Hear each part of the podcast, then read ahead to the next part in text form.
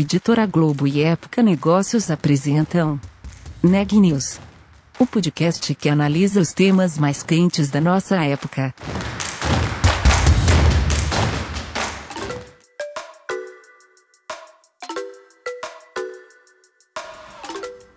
Oi, gente! Está começando mais um Neg News, nosso podcast com uma cobertura especial sobre a pandemia do novo coronavírus. Hoje eu tô acompanhado da repórter Sabrina para falar sobre o impacto da crise do coronavírus na indústria automotiva. Sabrina, conta mais pra gente. A indústria automotiva foi uma das mais afetadas pela crise causada pelo novo coronavírus. Segundo a Associação Nacional dos Fabricantes de Veículos Automotores, a produção de veículos caiu em maio 84,4% na comparação com o mesmo período do ano passado. A associação também prevê queda de 40% na venda de automóveis novos para este ano. Para enfrentar o momento, a General Motors tem apostado em acelerar a transformação digital. Quem conta sobre os projetos da empresa é Herman Manke, ele é diretor executivo de marketing da GM América do Sul. Confira a entrevista.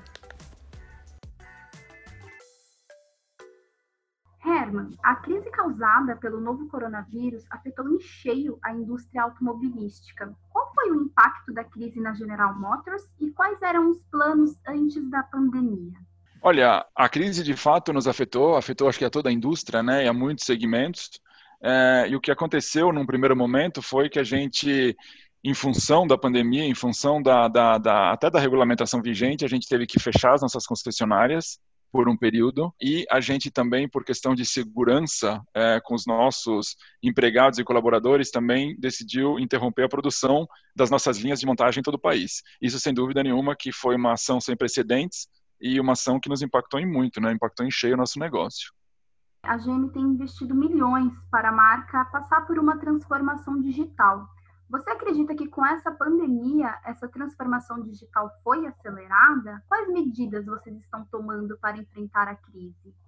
Olha, essa transformação digital, sem dúvida nenhuma, foi acelerada com a crise. E eu acho que a análise tem que ser feita mais do que as soluções né, que as distintas empresas, os distintos segmentos colocam para o consumidor, eu acho que a gente tem que analisar sempre do ponto de vista do consumidor. E esse sim é o grande termômetro de mudança, ou de uma mudança comportamental.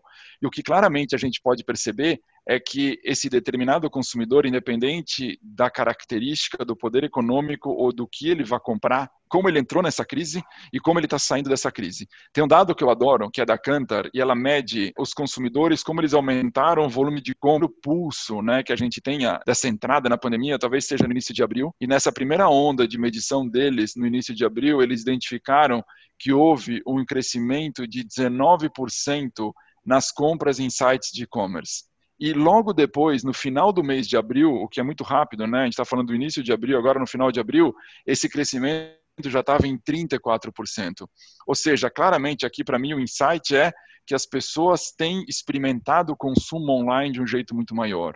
E eu acho que esse aqui realmente é o que move toda a estratégia da indústria a se preparar para o consumidor, que certamente vai sair dessa crise com um apetite muito maior de consumir online. Então, o que a gente percebia no passado era que o consumidor ele procurava as ferramentas online, principalmente para se educar a respeito de um determinado bem, de um determinado produto, no nosso caso de um carro, só que ele deixava para fazer a transação muitas vezes nas concessionárias ou nos pontos de vendas nas lojas físicas. Já educado, através das ferramentas online, mas a transação em si acontecia em lojas físicas. O que a expectativa agora é que a gente comece a ter um percentual maior desses consumidores que vão fazer a, a, a transação plena, né? Toda a parte de conhecimento, de shopping de transação em si, de compra em si, em ferramentas online como sites de e-commerce, por exemplo. E eu acho que o grande desafio dos negócios, né, do nosso negócio, por exemplo, na construção e na venda de carros, é estar tá pronto para receber esse consumidor mais ávido por transações online. E, e como que vocês estão se preparando para isso? Vocês fecharam recentemente uma parceria com o Mercado Livre. Por que Sim. criar uma loja no marketplace? Entendo que você até citou a, a, pesquisa, o comportamento do consumidor ele vem mudando muito nos últimos anos, ele está se tornando um consumidor mais digital, mas por que fechar essa parceria com o Mercado Livre e não somente no, no, no site de vocês? Para que você seja relevante no mercado, você precisa estar em conexão com o seu cliente, você precisa estar onde o seu cliente está e você precisa construir as soluções para o seu cliente de acordo com as necessidades deles. Então, a partir do momento que a gente, a gente, claramente identifica que os nossos consumidores eles estão querendo ou existe uma maior propensão por fazer transações online, nada mais inteligente do que a gente simplesmente estender o nosso leque de ofertas a sites de e-commerce. E quando a gente foi procurar sites de e-commerce, talvez o Mercado Livre seja um dos que esteja mais capacitado a isso pela relevância da ferramenta em si. Hoje, o Mercado Livre é um dos sites de e-commerce mais relevantes da região, do mundo. Quando a gente está falando de Brasil especificamente, é, eles são realmente muito relevantes em compras online para qualquer segmento e para o de carros não é diferente. Então, essa foi a decisão que passou, pela qual a gente procurou trazer o Mercado Livre para o jogo, trazer o Mercado Livre como uma das nossas ofertas de soluções de produtos. É, só que ela não se limita ao Mercado Livre. Hoje, a gente já tem 90% da nossa rede de concessionários com showrooms virtuais. Então, eles já estão nas, nas, nas, prateleiras ou nos sites ou em acessos de ferramentas de buscas desses clientes que estão procurando por um carro no Brasil inteiro. E, esses, e essas soluções, esses showrooms dos nossos concessionários, eles são totalmente customizados para atender os clientes nas mais distintas regiões do Brasil. Então, automaticamente, um consumidor do norte, do nordeste, do sul, do sudeste, enfim, do centro-oeste, onde quer que ele esteja, ele tem soluções de showrooms digitais muito perto dele. Né? Então, ele consegue fazer essa transição entre o online e o offline de uma maneira muito rápida. É, agora, como você bem mencionou, essa transformação para a gente, ela não começa hoje, ela não começa no momento pandemia. É, ela começou lá atrás. Em 2017, a gente começou a investir muito recurso, né, muito dinheiro. A gente já investiu até então 40 milhões de reais em infraestrutura e tecnologia digital desde então. Como eu falei, 90% da nossa rede hoje são concessionárias interligadas numa plataforma única de internet. É, a gente já tem, e a gente fechou o ano de 2019 com quase 4 bilhões de reais que foram gerados ou nasceram através de iniciativas digitais. Eles, obviamente, a, tra a transação em si aconteceu numa concessionária, mas foram através de oportunidades digitais que nasceram no universo online. Você tem uma ideia, para vocês terem uma ideia da dimensão disso hoje, 32% das nossas vendas de varejo já nascem nas plataformas digitais. Ou seja, é uma transformação que não começou hoje. O que ela mudou hoje, talvez um pouco de característica, né? ela foi mais para o lado transacional e ela se acelerou bastante em função da característica de como essa pandemia veio, que de repente confinou todo mundo dentro de casa. É, então ela mudou um pouco o rumo dessa transformação. Agora essa transformação já vem acontecendo há bastante tempo. Agora, partindo de volta para o marketplace, essa parceria foi feita recentemente, mas era uma ideia que já existia, certo?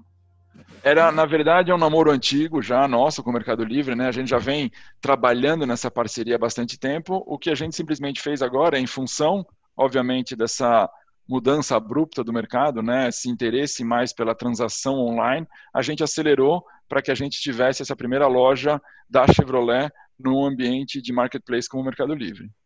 Bacana. E, e quando de fato essa parceria foi feita, Herman? Começou no meio do ano passado, então a gente já vem desenhando, né, desenhando o escopo de como seria essa loja, e ela simplesmente ganhou tração agora e a gente achou por oportuno, super oportuno, né, em comum um acordo entre nós e o Mercado Livre em lançar isso no mês de maio. Você já tem algum dado, algum resultado dessa parceria ou ainda não? Ainda é muito cedo? Não, ainda é muito cedo. A gente, por estratégia, escolheu apresentar primeiro um carro. Né? Então, a gente está aproveitando o momento que a gente está em lançamento do Chevrolet Tracker. Chevrolet Tracker hoje, é, é, é, acho que talvez até então, o grande lançamento do ano de 2020 na indústria automobilística. Ele é um carro num segmento de SUVs compactas, e para a gente é um carro muito importante, é um carro bastante emblemático, né, como, como marca dentro do nosso portfólio, e, e, e, a gente fez todo um lançamento desse carro, esse carro foi lançado logo no início da pandemia, né, então a gente teve a data de lançamento do carro é, na segunda quinzena de março, e o carro tem sido um sucesso até então. Então a gente decidiu que aproveitar toda essa energia, todo esse sucesso, para canalizar e ter o Tracker como o primeiro carro a ser comercializado nessa plataforma digital. Então ainda é cedo para te falar de resultados ou para apresentar números ou estatísticas. Agora, o que eu posso adiantar é que o carro tem sido um extremo sucesso. Nos primeiros dois meses inteiros de venda do carro, ele foi líder do segmento aí com bastante distância para o segundo colocado. Agora me conta como que funciona a questão do test drive com as concessionárias fechadas? Como que faz? O, o cliente ele tem um sistema de delivery? Destrincha um pouquinho para mim. Sim, o cliente tem um sistema de delivery, o que a gente fez, sabendo né, do momento que a gente estava vivendo, do fato das concessionárias estarem fechadas, é, a gente fez uma, a gente, o nosso quase que o mote do varejo da Chevrolet durante esse período foi uma operação virtual Chevrolet. E essa operação virtual Chevrolet, ela tinha como objetivo deixar todos os vendedores das concessionárias em local seguro, ou em local seguro nas próprias concessionárias, ou nas suas casas, interagindo com clientes que tivessem interesse na aquisição de um Chevrolet, tudo isso em total segurança para todos, né, tanto para os clientes quanto para os nossos consultores de vendas, e através do nosso site de ofertas, esse cliente ele entrava, ele mostrava o interesse por algum determinado produto e essa venda, incluindo o financiamento totalmente online, ela acontecia. A concessionária entrava em contato com o cliente e se o cliente tivesse interesse em conhecer mais do carro, em fazer um test drive do carro em determinadas cidades né, do, do país, a gente levava um carro até ele, no domicílio dele, para que ele pudesse receber esse carro na casa dele e fazer um test drive. E tudo isso é super importante mencionar em total segurança, novamente, para o nosso cliente e também para o nosso consultor de vendas. Bacana, Herman. E falando um pouco sobre o consultor de venda, esse novo formato, esse novo modelo de, de venda digital, de transformação digital, ele não impacta de alguma forma o cargo do vendedor tradicional? É, muitos deles são tradicionais e como que funciona? Eles recebem algum tipo de treinamento para lidar com as vendas no digital? Eles recebem treinamento porque na prática a figura do vendedor continua existindo, a figura da concessionária continua existindo e ela é super importante. Então, para nós é super importante que a qualidade do atendimento, a qualidade da interação deste cliente com este consultor de vendas ou com essa concessionária sigam os padrões que a gente pré-estabelece é, para que a gente tenha todo o processo é, de uma maneira muito uniforme e a gente constantemente qualifica e capacita esse consultor de vendas para que ele consiga fazer esse atendimento independente de como esse cliente vai entrar para o processo de vendas. Ele pode ser um processo totalmente físico em que o cliente vá até a concessionária em algum momento normal de não pandemia, obviamente, ou ele vai ser um, um processo completamente virtual. E quando a gente fala da virtualização do processo de vendas, a gente também tem distintos canais, né? Ele pode ser um canal totalmente online, ele pode ser, ele pode entrar por uma por, um, por uma por um canal eletrônico, como por exemplo alguma ferramenta é, de mensageria, como um WhatsApp, por exemplo, também acontece de uma maneira bastante grande, tem crescido muito, e o vendedor e o consultor de vendas, eles têm que estar totalmente aptos a atender esse cliente independente do canal que ele escolha. E o canal a ser atendido é o canal que o cliente define. Se é mensageria, se é WhatsApp, vai ser WhatsApp. Se for é, é, de uma maneira física, vai ser física. E se for de uma maneira por exemplo, totalmente virtual, através de uma oportunidade de vendas, através da internet, por exemplo, que assim o seja. E o que é muito importante aqui? Além da ferramenta, além do canal que a gente mantenha, para que esse cliente seja atendido, o comportamento do consultor de vendas também muda. Então, a objetividade na informação, a velocidade na resposta, isso tudo é, é, é metrificado. O cliente tem uma expectativa muito grande, a gente tem a obrigação por atender. Para isso, os nossos consultores de vendas são capacitados. Bacana, entendi, Herman. E quais as expectativas para esse ano do ponto de vista financeiro? Vocês têm uma projeção de retomada do caixa? Olha, a gente tem um desafio muito grande, né, como negócio, que a gente agora tem que mensurar na expectativa de que o mercado se estabeleça prontamente, que esse mercado volte, a gente consiga exercitar e praticar e colocar todos esses investimentos que a gente tem feito em produto, em arquitetura, infraestrutura no mercado. Então, depende muito de como esse mercado volta, né? A gente tem uma expectativa, a gente tem um otimismo aí que o futuro seja bastante promissor. Bacana, Herman. E para a gente finalizar, conta o que vem por aí Quais são os próximos planos? Tem alguma novidade é, de, de, nova infraestrutura digital? O que está guardado? Qual que é o segredo dos próximos passos? Tem muita coisa legal para chegar. É, eu não vou poder contar para vocês aqui muito detalhe ainda, mas eu faço um convite para que vocês fiquem super ligados no, no, nos movimentos da Chevrolet, porque a gente tanto está continuando né, nosso plano de lançamentos para o ano. A gente tem muita novidade do ponto de vista de produto ainda por acontecer esse ano. E a gente também bastante novidade em plataformas, em arquiteturas digitais, respondendo a esse, essa mudança do comportamento do consumidor, né, nesse momento tão particular em que a gente está vivendo, bem como é, é, resultados também de investimentos em arquiteturas, em plataformas digitais que a gente já tem feito há muito tempo, que vão se materializar ainda em 2020. Notícias do dia. Em entrevista coletiva, Maria Van Kerkhove, líder da resposta da Organização Mundial de Saúde à pandemia de coronavírus, afirmou que o problema ainda está longe do fim. Há sinais positivos, mas estamos longe, afirmou a líder da OMS.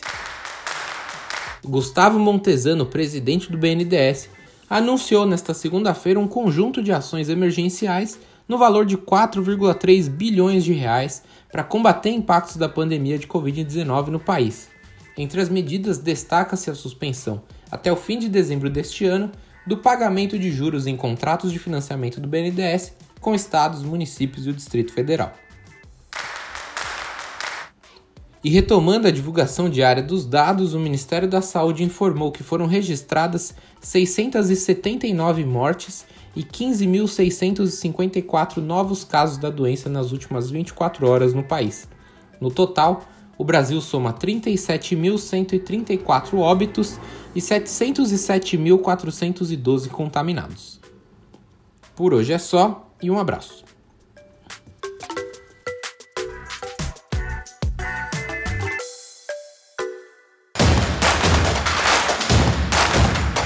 Esse podcast é um oferecimento de Época Negócios. Inspiração para inovar. Não deixe de conferir nossos outros podcasts. Presidente Entrevista Presidente. The Office. E os negócios da nossa época. Ouça, acompanhe, compartilhe. Vamos fazer deste podcast o nosso ponto de encontro.